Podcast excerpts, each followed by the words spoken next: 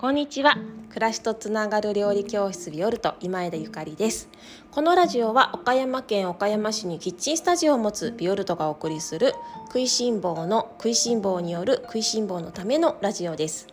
お料理のこと暮らしにまつわること美味しい未来につながるお話を岡山県岡山市より配信しております。えっとただいま瀬戸内海からの冬のギフト牡蠣の詰め合わせギフトセットをオンラインショップにて販売中です。たくさんのご注文ありがとうございます。えっ、ー、と皆様のご希望の日に魚屋さんから直送でお送りしますのでギフトやそして自分へのご褒美にご利用いただけましたら嬉しいです。オンラインショップの URL は概要欄に貼り付けておきますので、えっと、まだ見てなかったわっていう方は是非チェックしてみてください。さて今日はお塩の話をさせていただきます。お料理に使うお塩なくてはならないものですね。よくね料理教室であの調味料の話をするんですね。そして質問もすごく多いんです。どんなオリーブオイルがおすすめですかとかあのどんなお醤油使ってますかとかあのその中でお塩ねよく聞かれるのね。どんなお塩使ってますかって聞かれます。えっとお塩に関してはいろいろ、まあ、お塩って本当に大事なのでお料理をするためにそして私たちの体をがあの正常に動くために本当に大事なもう生命の源ですよね。だからもう塩について話し始めたらね日が暮れちゃいそうなんですけれどもあの今日はねちょっと塩のあの自分らしい選び方を一つお話しできたらなと思っていてね。お塩ってあのフィーリングだなって最近思っていまして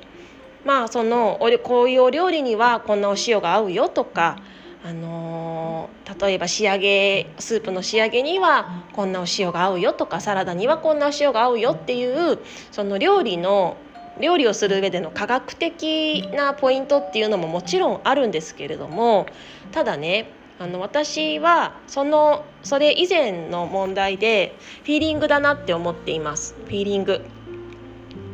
えっとままずね基本的に自然塩と呼ばれているような、えー、そのまま生成されてないお塩をまずは絶対絶対使っていただきたいので食塩って呼ばれているものはミネラルがなくなっちゃっていますのでそれはもうなしね。それはなし。おすすめしないです。ただそれあのそれ以外にさまざまなメーカーからいろいろなお塩が出ていますのでその中でどうやって選ぼうかなっていう時は私はフィーリングでいいんじゃないかなと思ってます。うんとね、フィーリングっていうとななんだか難しい響きですけどお友達を探すお友達誰かとお友達になるような感覚ですかねそう言うとどうですか？分かりやすいですか？お友達誰かとお友達になる時ってその出会いだったり縁だったりそれからなんか趣味が似ているとかね。なんかいろいろあるじゃない？でお塩もそれでいいと思うの。出会い出会たまたま出会ったっていうのもすごく素敵だしあとなんか趣味があったっていうのはおかしいけど何て言うんだろうな。そのラベルの絵が可愛いとかなんかラベルの絵が私好みっていうのもすごくいいと思うしあとは世界中のお塩が今手に入るのでここ行ってみたいなっていうのもすごくいいと思います。あとここ昔旅行に行ったんだけどすごく楽しかったんだよねっていうのもあのいいですよね。で同じお塩をあの使い続ける方がお料理を安定的にあのいつも同じ味にするためにはいつも同じお塩を使った方が私はうーん料理の腕としてはね上達しやするのは早いのかなとは思うんですけどでも私もねそうは言ってもすごいたくさんのお塩があの台所にありましてでお土産でいただいたりすることもすごく多いんですね。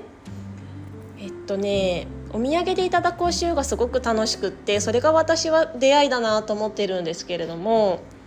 例えばハワイのお塩をいただいたりとかあと先日ボリビアのウユニ湖の、えっと、湖のお塩をいただいてねいやこんな世界の裏側から このね私のところにこの塩が来てくれるってなんてすごい縁なんだろうって。いやいただかなかったら一生ここの海のねあの味を知らなかったと思うしいやなんかこうやってね岡山にいるのにボリビアのことを塩を介してあの思いを馳せるっていうのはいやーなんかすごく素敵だなと思っているのね。で今月ちょっとその後いただいた後にねお客様と一緒に味見をしたりとかしてるんですが。皆様もあの旅行先とか行ってお塩買ったりすることとかありませんか？か旅行に行ってお塩買うのもすごいいいですよね。私も台湾に行ったりイタリアにね行ったらその土地のお塩を買ってあの帰ってきます。そして台湾料理そこで現地で食べたお料理をあのちょっと真似して作ってみたりする時はその台湾のお塩を使ったりねイタリアのお塩を使ったりします。料理ってそのフィーリング？自分のあのオリジナリティを出すとっても創造的なものだと思うのでお塩や調味料を選ぶ時も基本基本の木さえあの知っていればねあとは自分がなんかすごく心地いいとかなんかあそこに置いてあると楽しいとかそういうワクワクした気持ちが起きるような、えっと、調味料たちを揃えてあげるのがおすすめです。細かいことを言えばあの細あのお塩のね粒子の大きさがいくつかね、あの大中小とあると楽しいかもとは思います。とは思います。おむすびの時はこの塩とかサラダに使う塩はこの塩とか天ぷらの時はこの塩とか私はなんか結構そういう風な使い分けをしてるんですけれどもでもそれってなんだろうこの塩使うと絶対おにぎりが美味しいこの塩はおにぎりじゃないとダメとかも思ってなくってなんでなんでかっていうとわからないんだけどおむすびの時はこの塩を取っちゃうんだよねこの塩を手に取っちゃうんだよねっていうようなあのすごく感覚的な直感的なものなんですよね。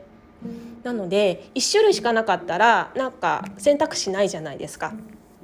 だから是非台所に3種類ぐらいお塩を置いてみてでなんかね自分の直感フィーリングであちょっとこのお料理にはこれ使ってみようとかあの探っていくとだんだん直感力が済まされていってそして自分のなんかすごく気の合うお塩に出会えるような気がしています。なんか今日はすごく抽象的な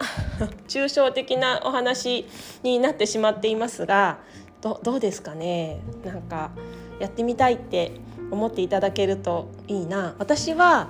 私が今お家にあるお塩はオーストラリアの天日塩とそれからフランスのお塩が数種類あります。そしてイギリスのお塩とモンゴルのお塩と日本のお塩と、